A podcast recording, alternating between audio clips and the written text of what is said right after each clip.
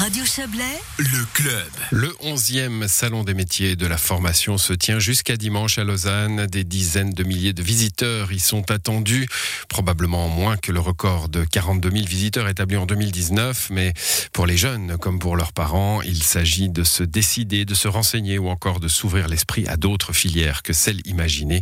Joël Espy est allé faire un tour à Beaulieu. Écoutez son reportage.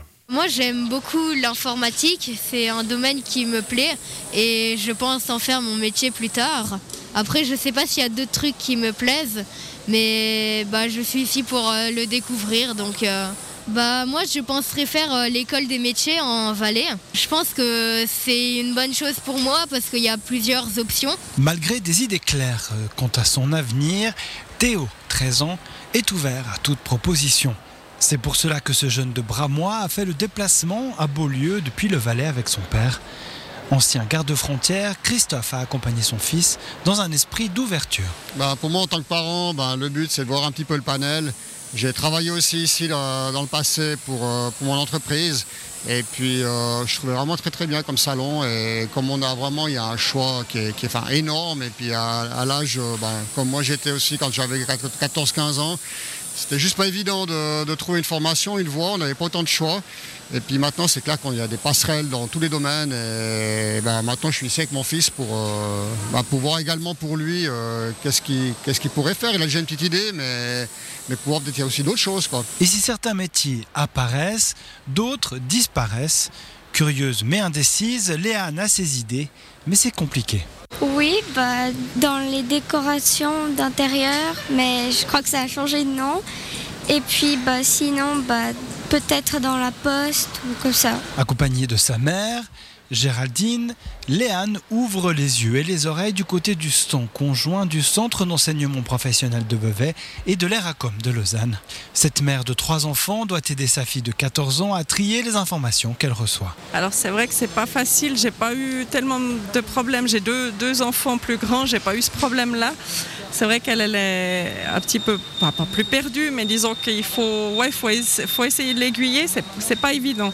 Euh, c'est pour ça qu'on est là aujourd'hui. Je prends le temps de, l'accompagner pour qu'on trouve des réponses. Et puis, euh, puis on va essayer de la guider le mieux possible. Et puis chercher sur euh, les sites orientation.ch, ces choses-là qui nous aident aussi beaucoup. Et puis on espère qu'elle va trouver. Elle a un stage à faire au mois de janvier. Donc il faut qu'on trouve une place de stage. Et Géraldine a là une bonne intuition. Michaela Varin est doyenne à l'école romande d'art appliqué de Lausanne. Et comme d'autres enseignants, elles seront au salon pour dispenser des conseils aux jeunes.